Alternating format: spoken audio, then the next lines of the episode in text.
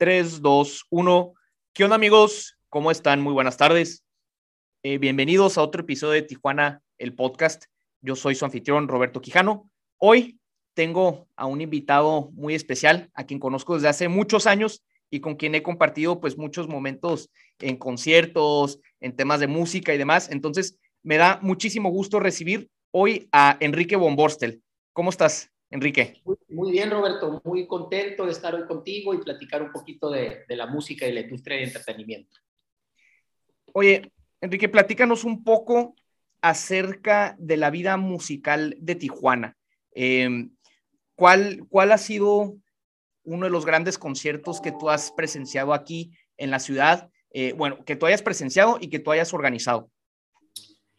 Eh, pues digo, son, son muchos después de 31 años involucrado en, la industria de, la música y el entretenimiento aquí en Tijuana y en, el noroeste del país. Eh, pues todo nace de un gusto, como lo platicamos ahorita antes de iniciar, por la música, ¿no? De, ser partícipe de esa comunión cuando uno le gusta a un artista, una canción, una balada y, y de ahí el impulso pues es ir a buscar donde escucharlo y verlo en vivo, ¿no?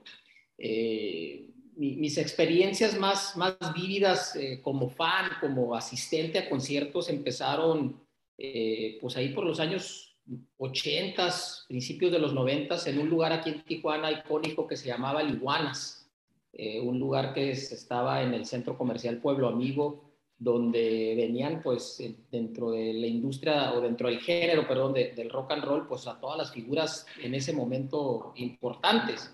Este, y me tocó ver ahí pues a, los Ramones, por ejemplo, me tocó ver a Red Hot Chili Peppers, me tocó ver a, Rage Against the Machine, a Delight, este, creo que son los que me tocaron a mí, pero pues ese lugar tenía una cartelera grandísima, grandísima de, de, de, artistas que se presentaron ahí y, uno de los más históricos fue un show de Nirvana que se presentó en 1990.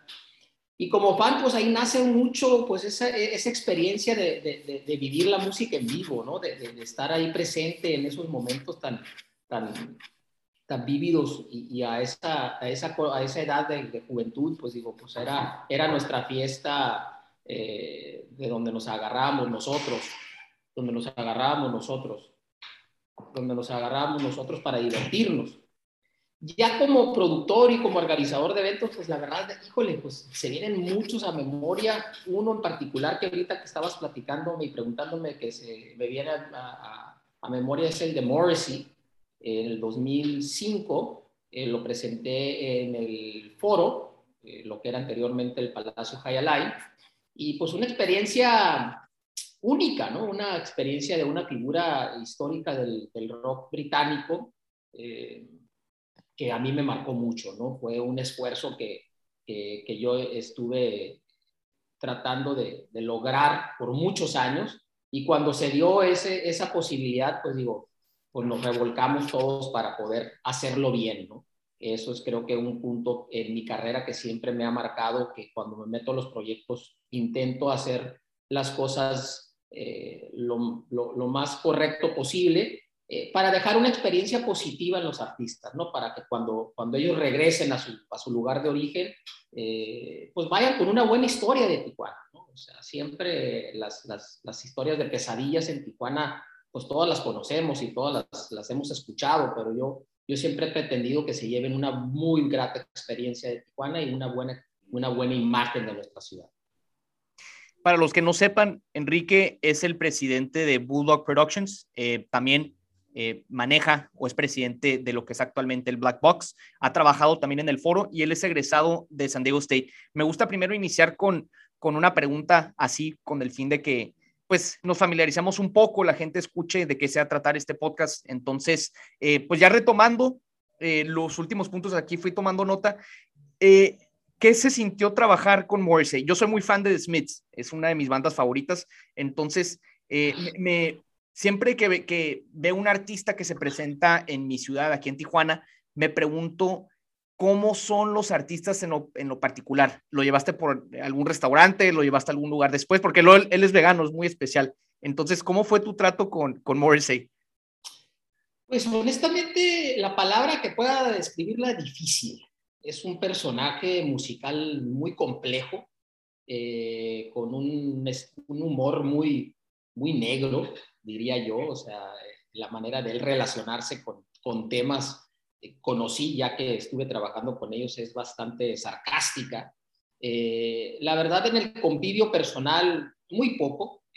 uno normalmente trata de ser buen anfitrión, pero dentro de los de los manuales que nos mandan muchas veces los artistas, lo que nosotros conocemos como sus riders técnicos, de sus necesidades básicas para hacer sus presentaciones, pues vienen una serie de condicionantes, ¿no? Necesito tales equipos, necesito tales hoteles. Este, lo que me brincó desde un principio fue que quería pues, lujosos muy aparantosos, ¿no? Eh, cuando me, externaban su preocupación por lo tema de seguridad, porque estábamos desafortunadamente pasando por una época muy, muy, muy compleja en, términos de seguridad en nuestra ciudad, pues yo fui el primero a decir, oye, pues si tienen miedo a, a, llamarse la atención, pues un carro de lujo como el que me están pidiendo, pues va a ser un flanco derecho para que eso llame la atención, ¿no? Yo les sugiero que mejor hagamos, les, les, les, proveamos de algo más, más, este, más normal, ¿no? Que no sea tan aparatoso. Y ahí empezó como una, una, una lucha de, de, criterios y de solicitudes que, que, fueron difíciles de cumplirles, ¿no? Escoltas y, y, lo que tú este, ahorita mencionaste es eh, sus requisitos alimenticios, porque era vegano, en aquel entonces, pues yo, soy muy franco, no, no conocía mucho de, ese, de, esa, de, esa, de esas disciplinas alimenticias y, maneras de, digo, sus menús y demás. Tuvimos que traer un chef de San Francisco para que le hiciera su comida, por ejemplo, como un, este, como un requisito. Tuvimos que comprar la batería nuevecita eh, para que todo lo que se cocinara pues nunca hubiese tocado ninguna, ninguna carne animal este, eh, tenía que sacarse del paquete, mostrárselos a ellos antes de, de, poderlo meter a la cocina, por ejemplo. Y fue pues un, reto tras otro, tras otro, tras otro. Eh, dentro de los requisitos, pues era ni puedes hablar con él, ni puedes acercarte a él, y mucho menos no lo puedes tocar, ¿no? Entonces, pues te ponen como que reglas tan estrictas que dices, ay, canijo, pues mejor volteo para otro lado y que hagan de su espacio y del uso de su espacio lo que ellos quieran y, tratemos de darles un ambiente placentero para que haga su show, ¿no? Porque son de esos artistas que llegaban al edificio donde iban a hacer su show eh, desde muy temprano a hacer sus pruebas de sonido y ahí se quedaban, ¿no? O sea, no es de que me voy al hotel a descansar y luego regreso para hacer el show, que es lo más común, sino el que decía, no, pues yo necesito que en, mi, en, el, en el recinto esté un cuarto para descansar, esté un cuarto para, eh, para este, reunirme con mis músicos, este otro cuarto para comer, pues, y una logística completa para poder cumplir con, con, su, con sus necesidades básicas de espacio técnico. Y pues ahí empezamos a, a, darnos cuenta que, que, que nuestro trato con él iba a ser muy, muy limitado. Gran, gran concierto al final de cuentas, que eso es lo que vale gran presentación de él, dicho por él, este, y una experiencia grata en lo musical, pero en lo profesional, pues uno se queda con, esas, con esos este, eh, pues limitantes, ¿no? Muchas veces, ¿no? Uno, uno quisiera pues llevarlo a comer, llevarlo a enseñar la ciudad, ser un guía turístico, que eso es lo que normalmente nos convertimos cuando atendemos a, artistas internacionales, ¿no? Por lo menos procuramos eh, hacer tiempo para, para ilustrarles las, los lugares que visitar en nuestra ciudad. Qué interesante, ¿no? Y definitivamente Morrissey es todo un personaje, entonces creo que con, con eso, con esa intervención nos das una buena idea de cómo fue recibirlo aquí. Y digo, me encantaría que regrese esa, bueno, ya The Smiths no toca, ¿verdad? Pero Morrissey y que toque todas las canciones de The Smiths aquí. Oye, Enrique, platícanos un poco de Iguanas el iguanas figura en el inconsciente colectivo de muchas personas. En mi caso, pues obviamente no me tocó. Fue un lugar en los 80s, 90s, yo apenas estaba naciendo, pero a cada rato veo en el internet em, algunas de las bandas que se presentaron. Hay como un póster así de los grupos que se fueron presentando. Y como tú bien comentas, Rage Against the Machine, Nirvana, Red Hot Chili Peppers, que Snoop Dogg, eh, todos los artistas más famosos de los 90s básicamente pasaron por ese lugar. Platícanos un poco de cómo era la, vibra en ese entonces, cómo era el ambiente musical em, eh, de y en general en los noventas en Tijuana?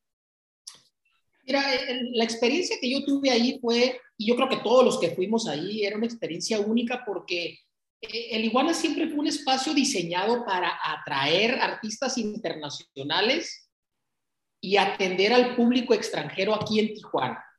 O sea, su, promoción, su, su, enfoque siempre fue darle eh, a los norteamericanos un lugar en Tijuana donde poder disfrutar de la música en vivo. Nunca fue como que dirigido hacia nosotros los locales. Obviamente los que estábamos aquí sumergidos en la música este, local, pues estábamos siempre al pendiente de qué se presentaba ahí, pues digo, el limitante pues era el, comprar el boleto para hacerlo.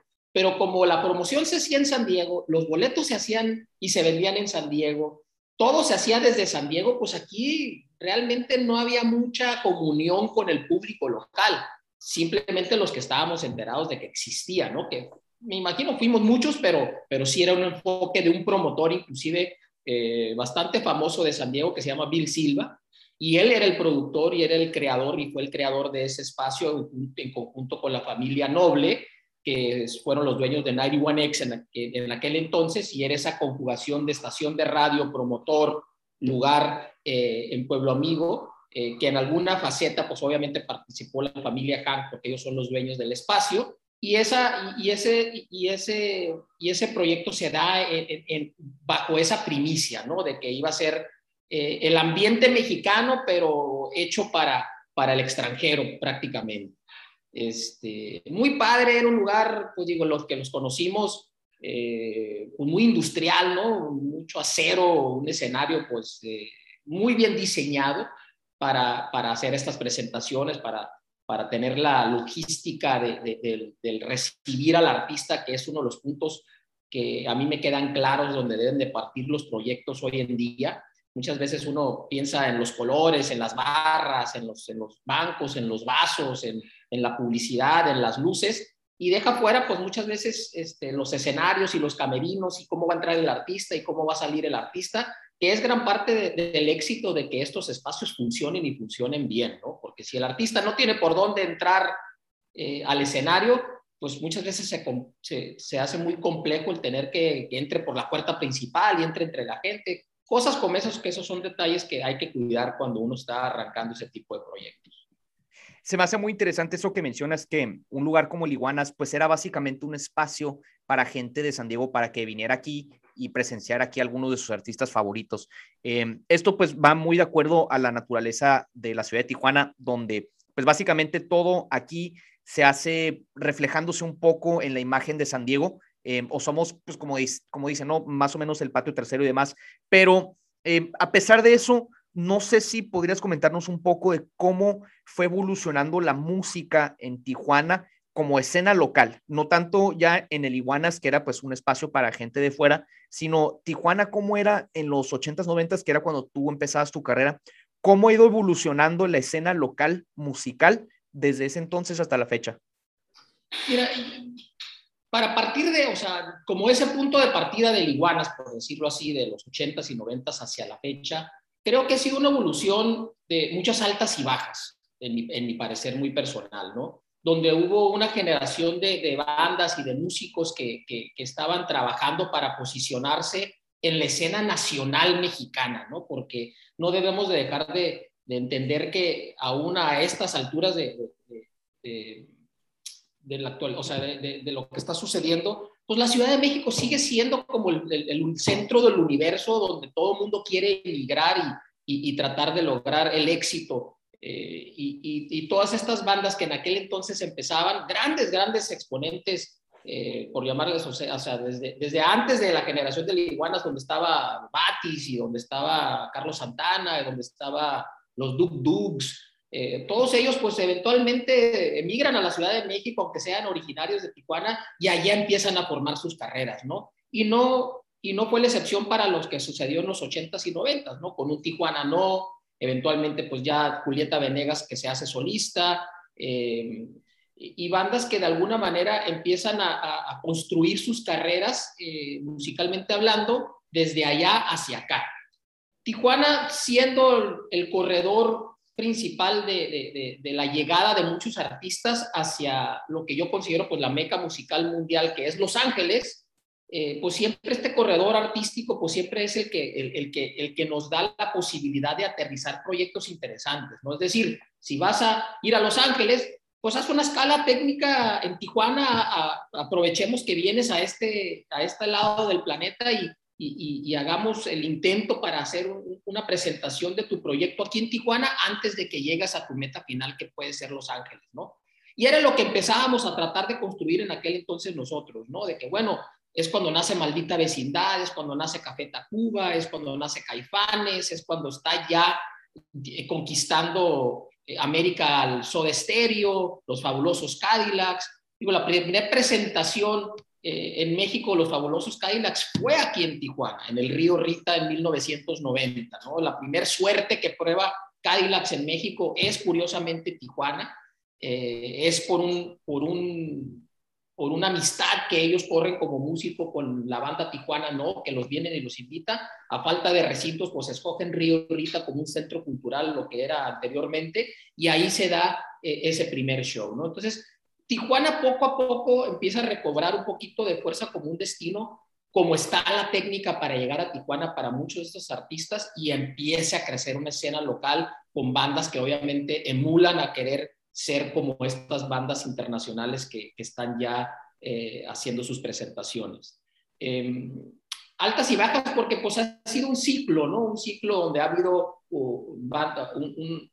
una época productiva de, de bandas donde han salido en la actualidad, pues hay ya muchas, yo creo que el Internet, la plataforma de las redes sociales ha, explotado el potencial de exponer a mucho talento artístico que tenemos aquí. Eh, muchas bandas que ahorita te puedo nombrar que, que, me ha sido posible ver ya inclusive aquí en vivo en Black Box, en nuestras instalaciones. Y es donde ya yo como productor empiezo a migrar a buscar esos espacios, ¿no? A buscar esos espacios propios donde ya puedo yo empezar a probar suerte como, como, como empresario de, de, de, entretenimiento, no solamente como promotor, sino también como empresario para poder desarrollar un proyecto de un recinto y en ese recinto poder tener la posibilidad de hacer presentaciones de artistas que están todavía en desarrollo, ¿no? Para mí es la combinación de haber llegado aquí a Black Box después de varios proyectos anteriores, el más el más grande haber sido el cambiar el High a lo que hoy se conoce como el foro, eh, pues fue todo eso, ¿no? El, poder encontrar cuál es el, el, el, negocio tras el negocio, ¿no? El negocio no es hacer el concierto, el negocio es desarrollar la plataforma para que se hagan los conciertos, llámesele digitales ahorita, y en aquel entonces, pues el físico, el tener el recinto, el tener tu teatro, para poder vender alimentos y bebidas, para poder vender patrocinios, para poder vender boletos, para poder vender mercancía, para poder vender muchos de los ingresos paralelos a esta industria que hoy pues lo hacen igual o más importante que el simplemente nomás hacer un concierto y vender boletos.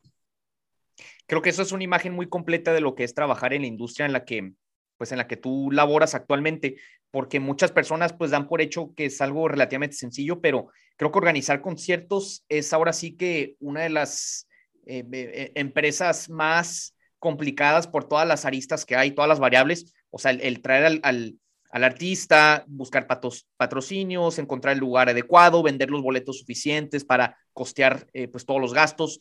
Entonces, eso se me hace muy interesante. ¿Cómo le ha hecho? ¿Cómo le has hecho en el sentido de que tú comentas estos momentos altos y momentos bajos en la industria musical o la escena local musical de Tijuana? Y, creo que eso es muy cierto. Yo creo que, em, por ejemplo, en los 80s, 90s, pues estaba toda esta ola del rock en español y demás. Entonces, podían venir bandas legendarias como lo son los fabulosos Cadillacs, Caifanes, Soda Stereo, y pues llenar local, eh, llenar eh, em, escenarios aquí en Tijuana. Eh, ¿Cómo le has hecho eh, precisamente con eso, sobre todo en un contexto ahorita muy complicado para la industria de los conciertos y el espectáculo a raíz de la pandemia. Eh, ¿Cómo le has hecho tú para sobrevivir en esta industria ahora sí, básicamente? Eh, buscar, ahora sí, reinventar un poquito la manera de hacer el negocio, principalmente, para darte una respuesta muy concreta. ¿Qué quiere decir? Que pues ahora buscar lo que te mencionaba hace un momento, ¿no? no depender solamente de vender boletos para sacar el negocio adelante, sino que idear un poquito más el lado comercial de cómo eh, atraer a empresas eh, que quieran dar a conocer sus marcas, por ejemplo. Hoy en día ya las famosas este, experiencias son las que buscan las marcas, no solamente por ser parte del evento con su imagen, por decirlo así, eh, sino que quieren darle un beneficio a su usuario para que dentro del evento ellos tengan una experiencia única que, que teóricamente no se puede comprar, ¿no? O sea, un encuentro con un artista no se vende, se, se, propicia de una manera comercialmente hablando, donde juntamos eh, al artista con algún fan o algún ganador y esa experiencia pues se documenta y de alguna manera eh, la, comercializamos a través de marcas ahorita y de ahí sacamos un ingreso adicional a lo que este, exponiendo eh, cuando antes solamente los boletos eran por donde subsistía nuestro negocio, ¿no? Eh, en, mi caso me quedó claro que, que yo necesitaba, como pues, en los grandes negocios, ser la casa, ¿no? Como el casino, ¿no? Si eres la casa, pues tú vendes ahí la cerveza, tú vendes ahí el taco, tú vendes ahí la pizza, tú vendes ahí la camiseta, tú vendes ahí toda una serie de artículos adicionales para que sumes mayores ingresos este, a tus arcas y de ahí poder empezar a crear eh, pues la plataforma de negocio que subsista con, con, mayor oportunidad de ser exitosa, ¿no? El riesgo en cualquier negocio es un, un factor muy importante a medir. En el nuestro es el más grande a vencer, porque tenemos factores externos que no controlamos. ¿no? Eh, obviamente la pandemia fue un claro ejemplo de que algo como eso, pues cómo te puedes imaginar que, que una situación pues venga a cerrar y a colapsar a nuestra industria completamente, ¿no? Cuando por otro lado y en lo paralelo, por ejemplo, pues la industria médica, la industria alimenticia, la industria eh, digital de medios y de información, pues crecieron exponencialmente a raíz de la, de la pandemia y enriquecieron sus arcas pues a costas de otras, ¿no? Pero nosotros fuimos tristemente la primera en cerrar y estamos siendo de las últimas en abrir por lo mismo, ¿no? Por el tratar de de reunir a mucha gente en el mismo sitio, pues eso es lo, lo opuesto a lo que se está tratando de hacer ahorita por cuestiones de salud. Eh, hemos buscado proyectos paralelos eh, donde podemos usar un poquito más nuestra creatividad y, y ahorita en la pandemia pues es cuando tuvimos que eh, reinventarnos, como mencioné hace un rato, ¿no? reinventarnos y encontrar cómo seguir vigentes y seguir trabajando a pesar de que se colapsó la industria, a pesar de que tuvimos que cerrar nuestras puertas aquí por un año en Black Box, pues a ver, ¿qué, usamos, qué hacemos con Black Box? ¿no? Pues hay que convertirlo en un estudio de grabación, ¿no? hay que transmitir conciertos digitales, ¿no? hay que grabar discos, ¿no? hay, que, hay que encontrar un restaurante para, para abrirlo y vender comida, o sea, buscar y siempre tener la, el ímpetu de, de, de, buscarle solución a los problemas, ¿no? como cualquier otro negocio. El tema de la industria de la música y el entretenimiento es que, pues, uno, somos eh, un lujo al final de cuentas, o sea, no somos una necesidad básica, aunque por mi lado sí la daría como eso, ¿no? El, nutrir el alma de música, pues es el que muchas veces nos motiva a salir adelante. Eso que comentas es muy importante, lo de el saber reinventarse en momentos difíciles y poder medir el riesgo. Creo que eso es un denominador común que yo he visto en mis últimas pláticas con la gente que ha venido aquí al podcast. Y en este caso, pues como tú bien comentas, la industria del entretenimiento, de los conciertos, pues no es la excepción. Al contrario, creo que es una de las industrias que más tiene que tener presente eso porque pueden salir muchísimas cosas bien, pero también pueden salir muchísimas cosas mal. Entonces, em, platícanos un poco cuáles son los planes que tienes para Bulldog Productions o para mm, el Black Box, eh, una vez que pues ya estamos reactivando nuestra economía, ya hay conciertos, ya ha habido conciertos en el Black Box en los últimos meses. Entonces, eh, ¿tú cómo ves el panorama? ¿Tú ves un antes y después? ¿Regresamos ya a la normalidad o qué sigue para, qué sigue para ti? Para nosotros sigue eh, el, seguir creando proyectos eh, que nos diferencien de, los demás, ¿no? lo mencionaste hace un ratito, el hacer un concierto, pues uno, uno tiene la percepción de que es Contratas al artista, contratas el recinto y bueno, pues cumple los requisitos y lo echas a andar. Hay muchos variables ahí que si no tienes cuidado nunca lo vas a convertir en un negocio. Para nosotros el, tratar de, cuando digo diferenciarnos, es buscar oportunidades para hacer cosas únicas, ¿no? Para hacer encuentros de bandas que a lo mejor no han estado tocando en 10, 15 años, en 20 años, ¿no? Y, y estamos buscando cómo, cómo, cómo identificar esas oportunidades para ver si las podemos plasmar aquí en nuestra, en nuestra región. Esa es una. Dos, eh, el regreso de nuestra industria se da en medio de todo esto indiferente a pues, cómo vaya la, la, pandemia dándose, ¿no? Yo creo que ya, y lo comprobamos ahorita, la gente está buscando otra vez regresar a ver conciertos. O sea, es algo que, que, que se ha dado por naturaleza. A nosotros nos ha tocado la gran fortuna que por tener un espacio ahorita controlado, y ahorita te explico un poquito cómo, lo hemos, cómo, cómo hemos controlado el black box para hacerlo, principalmente de una manera responsable, ¿no? Porque con la salud no podemos jugar nadie. Y tenemos que tener eso muy claro nosotros de que tenemos que no solamente respetar protocolos y demás, pero también aportar ideas para, para buscar cómo, cómo la gente puede cómo pueda volver a reunirse de una manera responsable. El COVID se queda aquí ya, no va a desaparecer ni este año, ni el año que entra, ni en 10 años. Va a ser un virus que aquí va a estar ya. Y la única manera para atenuarlo, en mi, en mi opinión muy personal, es vacunarse.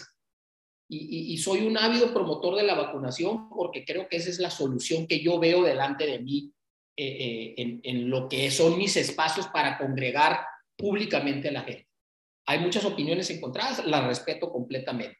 A partir del 8 de octubre yo tomé una decisión difícil para que mi espacio solamente admitiera a personas que portaran su comprobante de vacunación. Y o y si no estás tú dispuesto a vacunarte por X y Y, Z, porque pues, es tu decisión muy personal, entonces te damos la opción de poder hacerte una prueba COVID en la entrada de nuestro recinto y si sales negativo, poder ingresar a él. Hemos, no sabes, recibido muchas críticas porque pues hay muchos, muchos comentarios encontrados en, en este tema, ¿no? Pero creo yo en mi punto de vista, en mi recinto, esa es la decisión que tomé para poder crear un espacio seguro por lo menos, o, buscar cómo hacerlo lo más seguro posible. Desde que abrimos este lugar, pues estuvimos tratando de idear esa, esa posibilidad. A nuestro, a nuestro espacio le caben o le cabían 850 personas. Empezamos en febrero con 120 personas. Imagínate tratar de hacer conciertos de artistas internacionales vendiendo solamente 120 boletos. Pues no nos alcanza ni para pagar el sonido. Entonces, pues ahí inmediatamente, pues, ¿qué tiene que ser? Incrementar el precio. A menor inventario, mayor costo para poder ingresar al lugar. Entonces, empezamos con conflictos para poder, pues, justificar ese lado de las cosas. Y cambiar aquí la logística, pues ya te imaginarás, una con todos los requisitos de protocolo, de sana distancia, de ingreso con toma de temperatura, del famoso tapete antes de que entraras, todo eso implementarlo. Y aparte, pues nosotros hicimos muchas adiciones a eso. Por ejemplo, pusimos semáforos en los baños. Cuando tú estabas aquí en el espacio, había un semáforo rojo, un verde. Si había espacio en el baño, estaba en verde. Si estaba en rojo, pues decía, ¿sabes qué? Quédate en tu lugar. Para eso te pongo que todo el mundo tenía que estar sentada a sana distancia uno del otro. Tú venías y tenías tu burbujita al lado del otro. Entonces, ¿qué quería decir ese semáforo? Que si había espacio en el baño, pues te podías levantar a, pues a una necesidad básica humana, ¿no? Pero imagínate todavía eso, que te tengan que regir alguien que te digan cuándo puedes ir al baño, porque hay mucha gente en el baño y te tienes que quedar sentada. Contraviene con pues contra todas las este, normas que uno tiene para poder transitar libremente por donde quiera ir, ¿no? Desde que entrabas te dábamos un banderín para que no tuvieras que parar, con ese banderín hablabas para que te dieran servicio, este, y te hago todo esto antes de plantearte lo, del futuro, porque esto nos dio muchas lecciones a nosotros de cómo poder ir haciendo los ajustes para programar lo que eminentemente queremos hacer en el 2022, que es ya abrir un poquito más la compuerta y, a, y desafortunadamente a, con aciertos y desaciertos de lo que hemos venido haciendo, es como venimos calibrando cómo poder empezar a crecer la afluencia y las capacidades de los recintos, ¿no? Repito, de una manera, en mi óptica, responsable y teniendo la salud de las personas por delante. Eso creo que es sumamente importante. Creo que eh, las personas no se dan cuenta de las decisiones difíciles que tienen que tomar, sobre todo en la industria como la tuya, que, pues, como bien comentabas, fue la primera en cerrar y es la última en abrir. Entonces, pues son, son temas que se tienen que ir atendiendo y el tema de las vacunas, pues creo que yo lo entiendo completamente, es lo que muchas, em, hay, hay diferencias, hay criterios encontrados, pero pues en tu caso, pues tú eres el dueño del establecimiento y tú pones las reglas. Entonces, eh, creo que es, es, una decisión responsable, es una decisión que se ha pensado y quiero que nos platiques un poco acerca de cómo estaba la escena musical en Tijuana antes de la pandemia. Yo me acuerdo cuando, ¿qué, habrá sido? Como marzo 2020, unas semanas antes de que empezara todo esto, estaba programado justo em, un, festival en Tijuana, que venían artistas internacionales de todas partes, y si, no me equivoco, creo que organizado por Bulldog Productions. Entonces, eh, platícanos un poco cómo estaba la escena musical un poco antes de la pandemia. Ya estaba despegando Tijuana, estaba, porque digo, ya, Tijuana lleva varios años organizando conciertos eh, con, con, artistas internacionales, híjole, de, digo, predomina ahorita sobre todo el reggaetón y todo eso, pero platícanos cómo estaba eso, eh, em, la industria musical antes de la pandemia. ¿Íbamos por buen camino?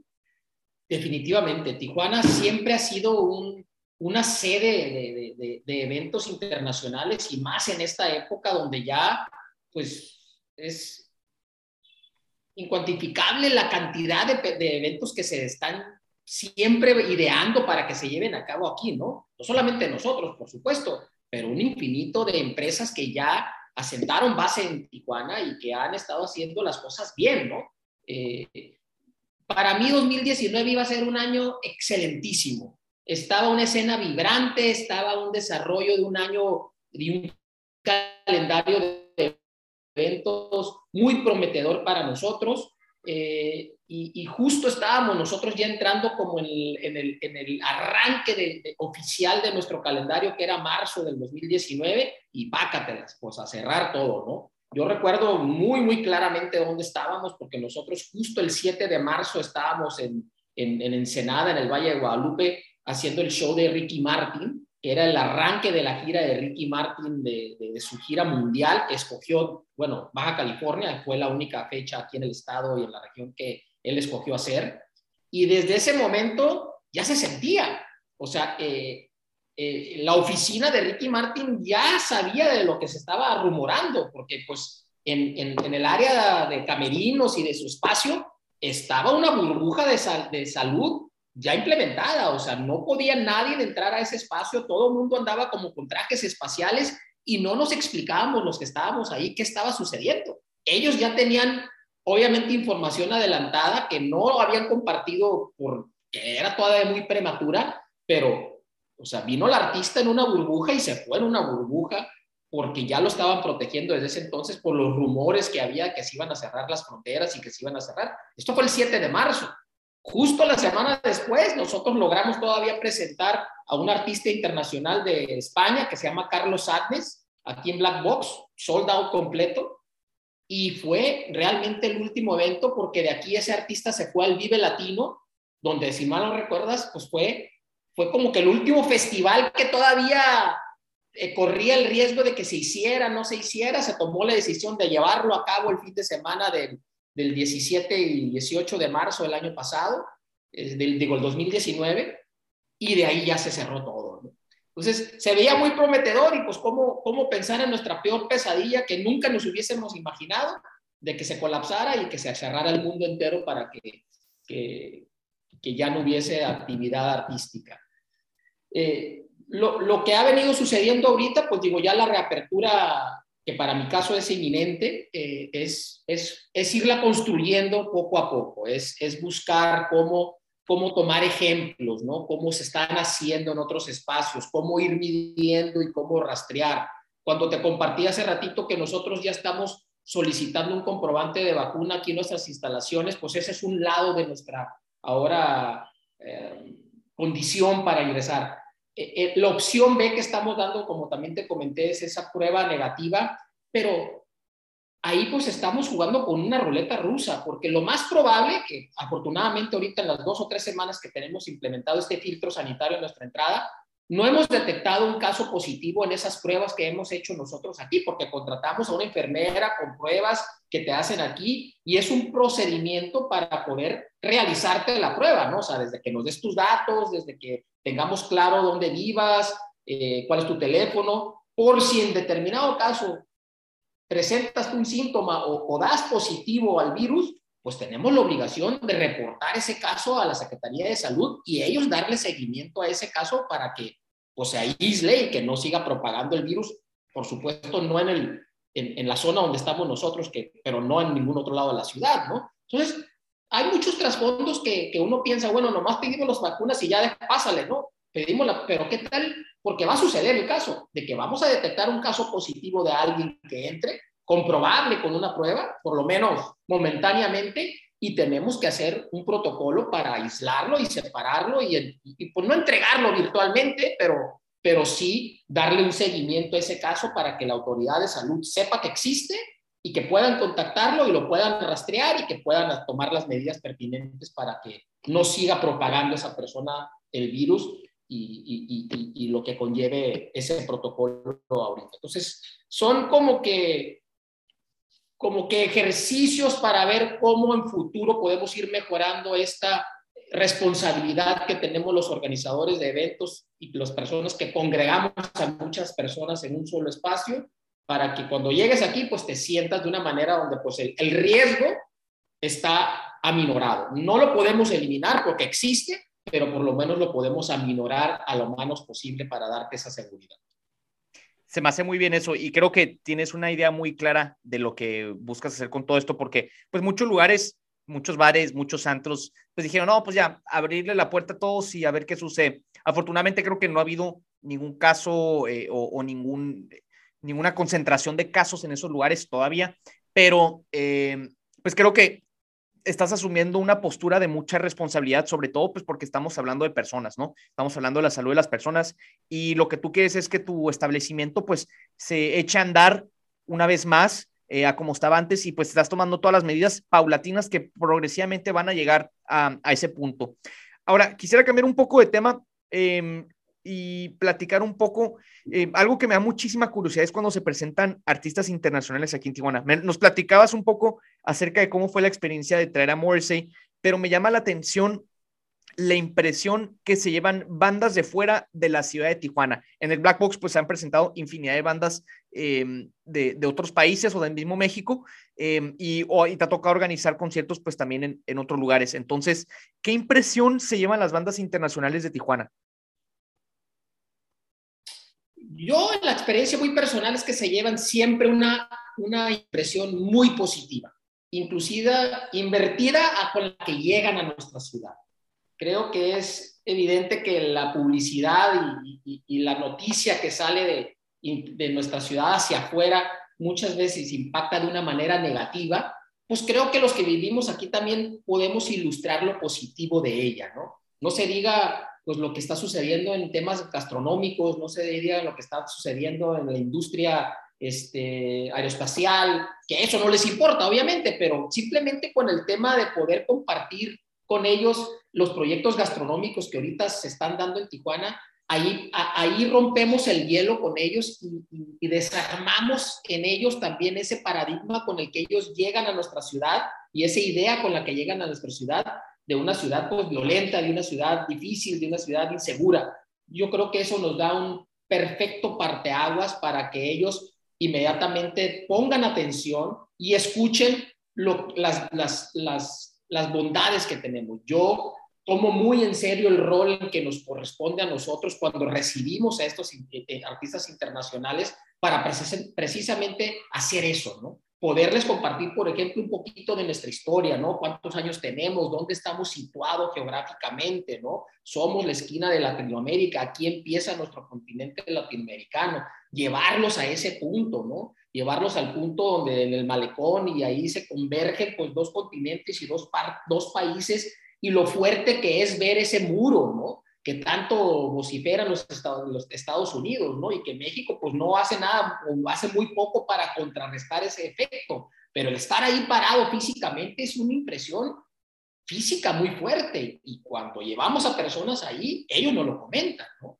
Y el, y el vivir eso creo que les da la óptica de todo lo que conlleva el estar en esta parte del mundo, ¿no? El efecto migratorio, el efecto de lo que sucede cuando cuando convergen estos dos países y cuando hay un muro de que nos divide, este, eh, pues son, son aspectos que les impacta mucho a ellos y que creo que lo empiezan a asimilar de una manera positiva, ya que les proporcionamos información correcta, ¿no? De dónde estamos situados, de por qué estamos nosotros luchando para mantener aquí vigente nuestra ciudad y sacarla adelante, para crear proyectos únicos, para que la gastronomía como una encomienda y una bandera que se está llevando a cabo, pues sea la que nos ayude como un conducto para lograrlo. Pero al final de cuentas, pues digo, eh, a mí me ha tocado este, ver que artistas después de una larga charla y un largo día se sienten en un bar y empiezan a, escribir una canción de Tijuana, de su experiencia de Tijuana. Me tocó, por ejemplo, a Pau Donés, el cantante de Jarabe de Palo, en paz descanse, Pau, que se murió ahorita durante la pandemia de cáncer. Este, la primera vez que yo lo conocí, eh, vio las cruces que había en el aeropuerto que estaban ahí como para significar a los migrantes caídos, que era una exposición ahí que, que habían hecho grupos migrantes y empezó a, escribir la, canción de Cruces de Tijuana ahí mismo en el carro, empezó a redactarla. Entonces, entrar en ese proceso es muy padre porque queda asentado un momento del tiempo único, que, que este artista de España se lleva a su lugar de origen y que comparte su vivencia con su círculo social, profesional, y creo que es como podemos contrarrestar un poquito nosotros en la aportación que hacemos para lograr. Eso está bien interesante. Eh, ¿A qué lugares los llevas generalmente de comer? Híjole, primeramente los tacos. Yo lo que más presumo de Tijuana son los tacos. Yo soy muy taquero, híjole, este, el Frank, este, aquí don Esteban. Eh, ahorita yo estoy encantado con Tacos Chava allá en La Libertad. Este, empiezo por la comida callejera, que eso es lo que nos hace único, ¿no? Empiezo por ese lado de las cosas. Este, no hay artista que ahorita llegue a Tijuana que no quiere ir al mazateño, por ejemplo, ¿no? Les fascinan los tacos perrones de camarón enchilado. Este, eso ya es una parada técnica para el 80% de ellos llegan y piden, oye, al mazateño, sin decirles yo nada, ni nosotros proveerles ninguna información al respecto. Ellos dicen, llévenme al mazateño bajando del avión y ahí quieren comer todos aterrizando.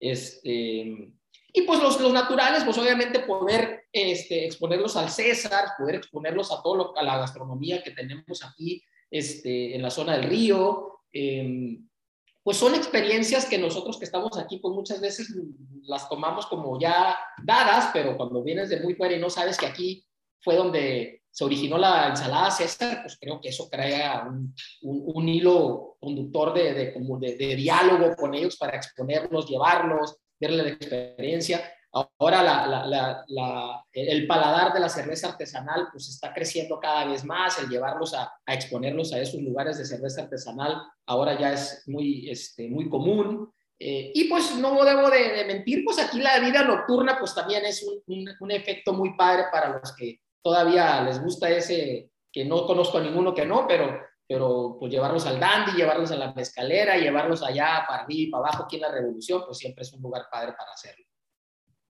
Oye, platícanos un poco acerca de cómo escoges tus proyectos, eh, porque me imagino que hay unos que son pues, mucho más rentables que otros. Yo antes de iniciar nuestra conversación, eh, pues hacía ahí medio mi due diligence y platicabas acerca de cuando organizaste cuatro conciertos seguidos de Luis Miguel, si no me equivoco, en el foro, y Alejandro Fernández en, en, ahí en, el, en, en, la canalización del río.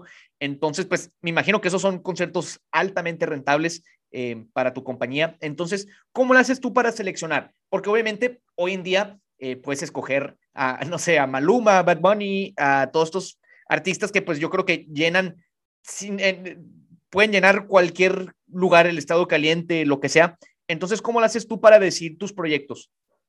Mira, eh, para, para, aclararte, escogiste y mencionaste a los menos rentables.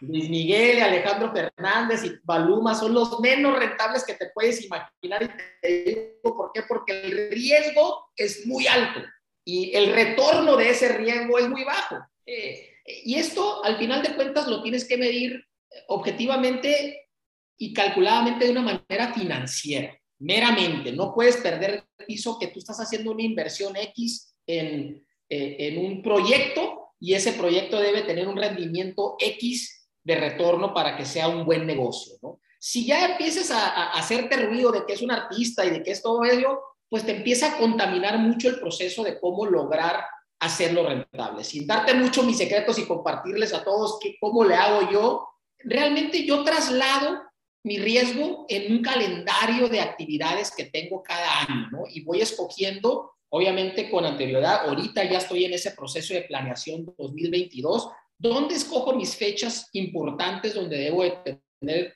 mis marcadores importantes, donde debo de tener un ciclo de retorno importante para que mi empresa eh, es sanamente o financieramente sana, ¿no? Eh, y, y, en ese traslado, eso es lo que te digo, es poder hacer un calendario de muchos eventos y no depender de solamente una noche o de cuatro eventos o de cinco eventos, sino depender de varios eventos y de un calendario de eventos donde como todo negocio pues vas a tener ganancias y pérdidas, ¿no? En el mío, eso es lo que, a lo que yo estoy acostumbrado a hacer. Obviamente hay empresas que pues siempre tienen un margen de utilidad, por más chico que, se vaya acortando, siempre necesitan tener ese margen de utilidad para poder subsistir. En el mío es muy atípico porque es como la bolsa de valores, ¿no? A veces ganas y a veces pierdes y estás vendiendo alto y estás vendiendo caro y tienes factores de competencia que no calculas correctamente o épocas donde el clima te afecta o donde hay una circunstancia que no tomaste en consideración y todo eso es lo que eh, son los invariables de mi negocio que, con el tiempo pues vas calculando y vas factorando dentro del análisis financiero. Pero al final de cuentas, eso es lo que es. Debe de ser un, una inversión financiera fríamente calculada con una inversión X y con un retorno X. En el caso mío, debe de tener un retorno alto porque mi riesgo es alto. Cuando es cuando mi riesgo es bajo, que quiere decir en los artistas donde sabemos que va a haber mucha gente que los quiere ver, el mismo artista se lleva la mayor parte de la utilidad y te deja, lo debo decir, no le son las migajas, pero te deja la menor parte de cantidad de utilidad de tu parte como productor, ¿no? He ahí la necesidad de crear ingresos paralelos a tu negocio que no le corresponden al artista, como son muy claramente los alimentos y bebidas, por ejemplo.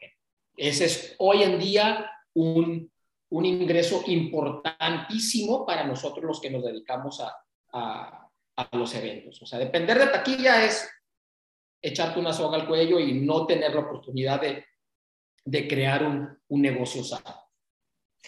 Ahorita fui tomando nota de algunos de los elementos que conforman ahora sí lo que es tu modelo de negocio, porque uno de los propósitos de este podcast es pues ir deconstruyendo a personajes, a modelos de negocio en lo general, pues para que la gente vaya entendiendo y escuchando cómo funcionan eh, los negocios en las diferentes industrias. La mayoría de mis invitados hasta la fecha, pues son, por ejemplo, eh, Toño Inclán de Bajapoque, Jorge Armando Ramos con Sencoco, que pues son modelos de negocio muy diferentes al tuyo. El de ellos, pues es básicamente el, el, el que el cliente siga regresando a su negocio para que le siga consumiendo su producto y demás. En tu caso, yo anoté tres cosas. Número uno, saber medir riesgos. Número dos, no apostarle a un solo negocio, por decirlo así. Y número tres, el, la importancia de los ingresos paralelos. Yo creo que esos, eh, no, no, sé si tú agregarías algo más a tu modelo de negocio. Esto yo lo veo como algo muy interesante porque, pues obviamente los riesgos, ¿no? Los riesgos forman parte de cualquier eh, formulación de negocio, lo que sea, de proyecto. Y en, en tu caso, pues como tú bien comentas, los riesgos son muy altos. Luego, no apostarle a un solo negocio. ¿A qué me refiero con esto? Pues lo que tú comentabas, que tú tienes un calendario donde en los 365 días del año, pues tú le apuestas a, a organizar, no sé, eh, si organizas un concierto cada fin de semana, 52 conciertos, o porque yo, yo tenía la, la, idea de que, ah, pues organizo un concierto de Luis Miguel y ya con eso lo armo para el resto del año. No.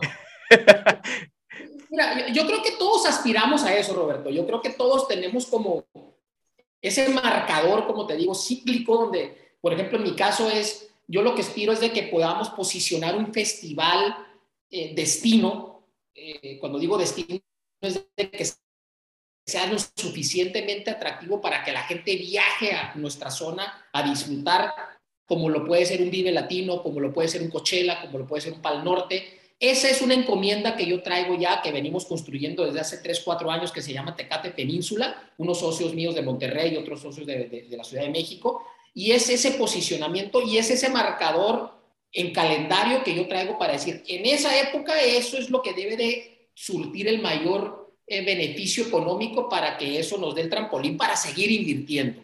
Eh, pero si, si, si, si dentro de las tres cosas que mencionaste que tú detectaste, creo que son particularidades muy similares a cualquier negocio, ¿no? O sea, si, si estás hablando de baja poke, pues estás buscando también vender la gorra del poke para que se la lleve el cliente y estás buscando venderle la camiseta para también que, que lleve tu cartelera puesta y que te esté promoviendo indirecta, inconscientemente tu marca, donde él vaya también. O sea, yo creo que tenemos muchas similitudes al final, ¿no? El producto puede ser diferente, pero creo que la estrategia de un negocio tiene muchas variantes, eh, digo, tiene muchas particularidades que, se entrelazan en muchos otros. Es, muchas personas lo ven como algo eh, muy distinto, ¿no? Por el aspecto de, de, que participa pues un artista, ¿no? una figura única, ¿no? Donde pues ahí no hay un producto doble más que esa persona que tú tienes contratada para ese día, ¿no? O sea, no existen dos Ricky Martin, no existen dos fabulosos Kai. Entonces, si tú tienes ese producto único, pues tú eres el único que lo puedes ofrecer, ¿no? Eso es lo que creo que nos da un poquito la diferencia a nosotros. Y obviamente, pues el factor riesgo, pues es inminentemente, pues el más, el que el que por lo menos en mi mente eh, tengo más presente porque pues de ahí mido yo cómo se va a ir moviendo mi año o mi ciclo financiero para, para poderlo hacer positivo, ¿no? Porque pues, a nadie nos gusta hacer los negocios para perder y, y, muchas veces lo que, lo que nosotros tratamos de construir, pues dejamos de percibir de que pues evidentemente estamos construyendo para lograr algo posterior, que por ejemplo ese es el caso de un black box, ¿no? Para mí el black box para ser muy claro contigo, es un laboratorio de experimentos. Aquí yo pongo a prueba a todos los artistas que llegan a Tijuana o que quieren venir a Tijuana y me dicen, oye, pues yo ya llené el Foro Sol de la Ciudad de México. Muy bien, pero aquí nunca has venido, llenemos primero el Black Box. Y ya que llenemos el Black Box, pues ya nos vamos y llenamos el trompo. Y ya que llenemos el trompo, nos vamos al auditorio y, seguimos una secuencia. Anterior a eso, siempre caía uno en el dicho de que, bueno, pues ya llena el Foro Sol, pues voy a llenar la Monumental. No, no funciona así. Tijuana y cualquier otra plaza tiene particularidades muy distintas a las demás. Y un caso, por ejemplo, como el que te acabo de decir de, de una banda que llenó el Foro Sol hace dos años, que se llaman Los Caligaris, que son de Argentina, están programados aquí para el 27 de noviembre conmigo en un escenario donde le caben 400 personas en ese momento, ¿no? Y ya metieron 50 mil personas en la Ciudad de México. Y es ese el trato y es ese la sensibilidad que me ha tocado a mí tratar de lograr con, con, con, las, con los artistas para decir, a ver, empecemos en una secuencia del 1 al 10 y no nos brinquemos los pasos, porque si nos brincamos, pues vamos a desfasar tu desarrollo y crecimiento en este mercado. Muchos me hacen caso, otros dicen, no, sabes que yo me voy al mayor postor, a veces tienen aciertos y desaciertos, pero a ese riesgo yo no le apuesto eso creo que está sumamente interesante y creo que ya eh, matizas un poco lo que yo empecé a como enumerar como tu modelo de negocio, porque es mucho más complicado que eso. Y algo que yo detecto, o esta tendencia que tú mencionabas, eh, los festivales. Creo que la popularidad de los festivales pues ha crecido muchísimo en los últimos 20 años. Cada vez hay más festivales en todas partes del mundo, en México. Hemos visto como festivales aquí en México, por ejemplo, el Pal Norte, el Vive Latino, el Corona Capital, todos estos, pues han ido creciendo y cada vez atraen a artistas pues mucho más internacionales, mucho más populares. Entonces, ¿tú le estás apostando más por ahí o tú todavía tienes esperanza en que los conciertos individuales sean también algo viable? Yo le he puesto a, un balance de las dos cosas. Yo le, yo apuesto a que podamos nosotros participar en los diferentes escalones de esta, de esta industria desde un black box hasta un festival y poder detectar los casos donde podemos tener intermitentemente oportunidades para lograr éxito. Es decir, como te mencioné hace ratito, si yo ya veo que un artista llenó el black box, yo soy el primero en decirle, oye, ya nos toca hacer tal y tal recinto, porque tenemos el potencial de vender más boletos. Y, y el artista cuando se da cuenta que está de la mano contigo, y que, y que quiere ser parte de un desarrollo de su proyecto en, en, el, en el área donde tú dominas tu trabajo, empieza a crecer una lealtad con él. Entonces, vamos de la mano con ellos desde un black box hasta un festival, pero en un desarrollo planeado para poder ejecutarse correctamente. El festival es nuestra meta final, porque es donde mayor auditorio vamos a lograr, donde más boletos vamos a poder vender y donde vamos a poder exponer a una gran cantidad de artistas en un solo espacio por un determinado tiempo. Pero es, es creo yo, ser partícipe de todos los escalones lo que en mi mente nos va a dar éxito y nos va a poder seguir manteniendo vigentes eh, como productores aquí en nuestra región. Y por ejemplo, yo pienso en este festival que hubo hace algunas semanas aquí en, fue en Rosarito, si no me equivoco, el Baja Beach Fest, que trajo artistas, creo que hasta J Balvin y Bad Bunny y demás. Em, esos festivales em, son, son replicables, digo, porque en ese caso se trató de, los artistas quizá más populares, creo que Bad Bunny y J Balvin son algunos artistas más escuchados de Spotify en todo el mundo. Entonces, em, esos festivales le dan una buena imagen a Tijuana, eh, vale la pena replicarlos, em, o, digo, en el caso del Tecate Península, pues venían bandas más que de rock, que, que de electrónica, que de indie y demás. Entonces, ¿tú cómo ves, cómo es eso?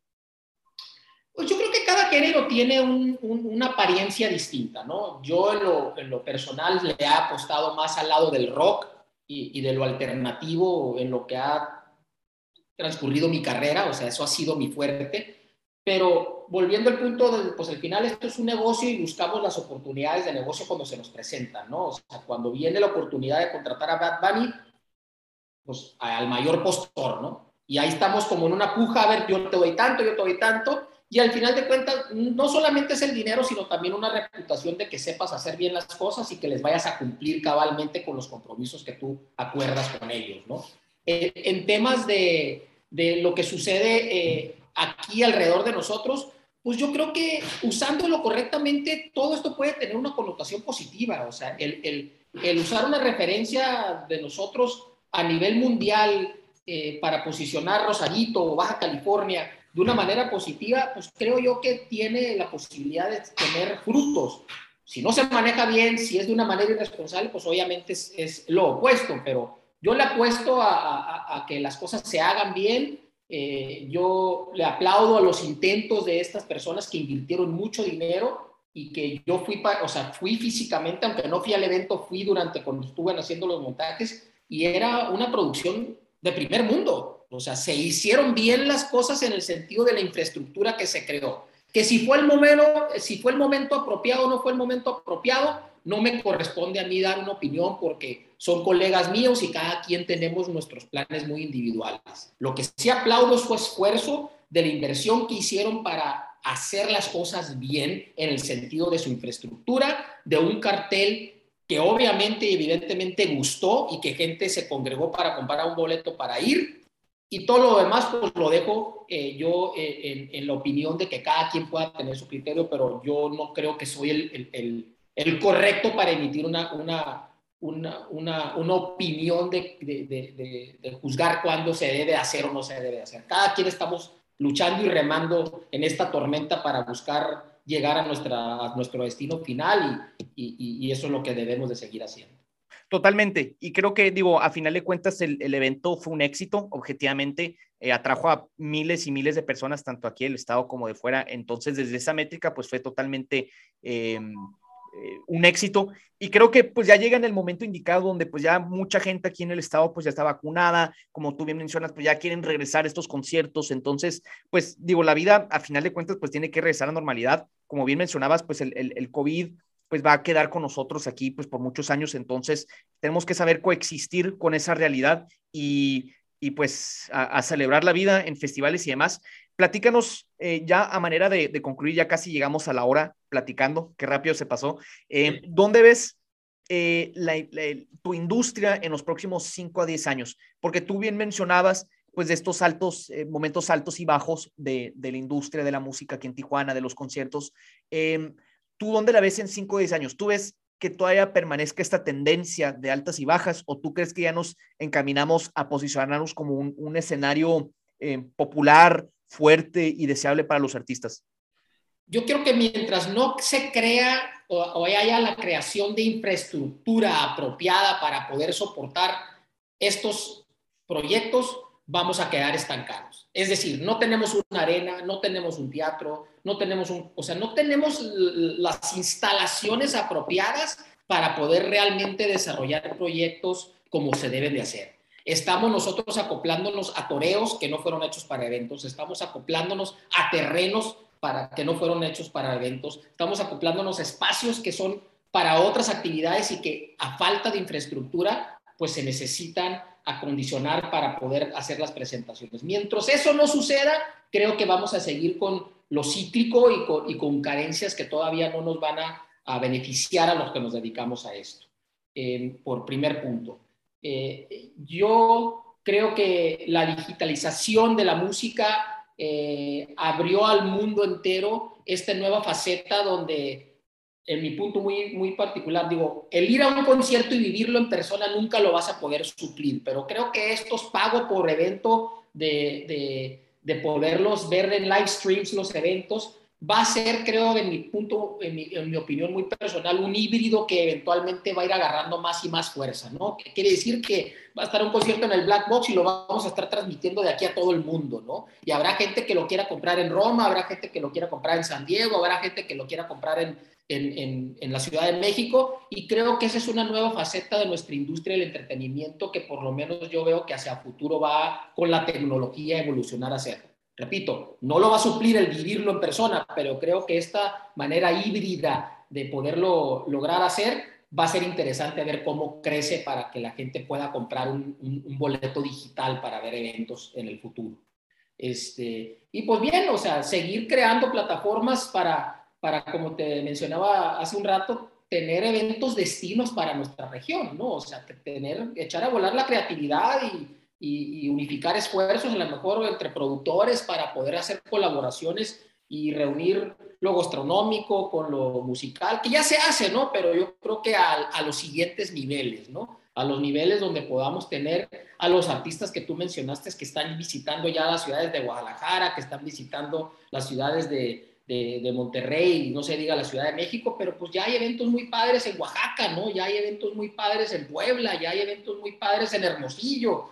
Creo que esa dinámica todavía nos hace más, o sea, nos hace falta colectivamente hablando poder empezar a empujarla un poco más para lograr e, ese evento destino que todos quisiéramos ver aquí en Tijuana y en Baja California en general. Qué interesante. Y nada más ya una última pregunta para concluir. Platícanos ¿qué, tiene, qué tienes planeado rumbo al cierre de año y rumbo al 2022? ¿Qué eventos, qué artistas van a presentar en el Black Box? ¿Qué eventos vale tocar organizar a Bulldog Productions?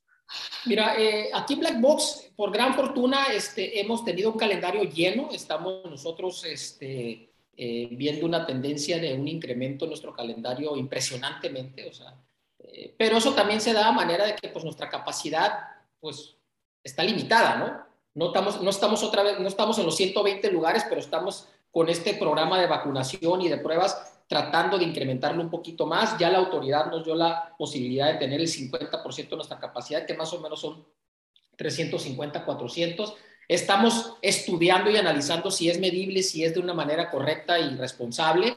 Eh, tenemos este fin de semana un artista que se llama Nampa Básico, tenemos a los Caligaris, tenemos una banda de, de Monterrey que se llama Serbia, y están llegando continuamente este, proyectos muy, muy padres. Ayer tuve una reunión con Javier Batis, por ejemplo, con la representante de Javier Batis y con un artista de Aguascalientes que se llama Armando Palomas, que es un cantautor mexicano eh, exquisito para escuchar, más si te quieres echar una botellita de vino y escuchar todas las canciones y la lírica que él trae en su música, pues es muy divertida, es muy satírica este gran, gran compositor mexicano que ahorita está haciendo muchas colaboraciones con Café Tacu y demás, me, me, me, me, dio la idea para juntarlos a los dos, ¿no? a una leyenda del rock mexicano y latino que es Javier Batis con este cantautor que está muy vigente ahorita en la escena, los voy a juntar en un evento que se llama Dos tipos sin cuidado, eh, Armando Palomas y Javier Batis en diciembre, y esas son tipo las cosas que estamos ahorita tratando de,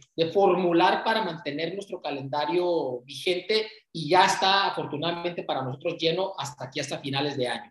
2022, pues ya estamos con los planes, como te mencioné hace ya buen rato. Ya tenemos giras con Zoé, tenemos giras con Caipanes, este, estamos eh, explorando ahora por primeras ocasiones el género popular eh, mexicano, como son las bandas sinaloenses. Estamos en pláticas con algunas de ellas para, para poder este, hacerles algunas fechas por acá.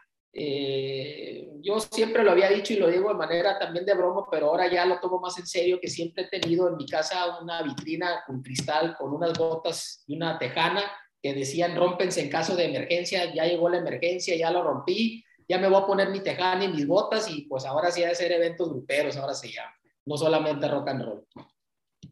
No, qué padre. Estoy muy emocionado. Voy, a mí, yo soy fanático de los conciertos, me ha tocado ir contigo al Vive Latino y, eh, y la verdad que me la paso súper bien y me encanta que pues te actualizas constantemente a la música de las nuevas generaciones, no nada más, pues persiste esa nostalgia, como tú comentas, pues te encanta el rock, el alternativo y demás, pero pues los tiempos cambian y qué mejor que darle oportunidad a nuevos artistas, a nuevos experimentos musicales y sobre todo esto pues posicionar a la ciudad de Tijuana como un referente musical y artístico que lo es porque pues de aquí han salido muchísimas bandas y el que tú les estés proporcionando la infraestructura y les estés facilitando un escenario para que ellos puedan presentarse, pues la verdad que eso es, algo que, yo aprecio mucho y creo que en general toda la ciudad de Tijuana lo aprecia, eh, tan es así que pues siguen regresando al Black Box, siguen yendo a los conciertos con Renisa Bulldog, entonces eh, pues creo que la historia de tanto el Black Box como Bulldog pues se sigue escribiendo entonces, eh, estaría muy padre si el podcast sigue en unos cinco años, regresar, analizar nuestra práctica de hoy y ver cómo ha cambiado las cosas, que yo estoy seguro que serán para bien.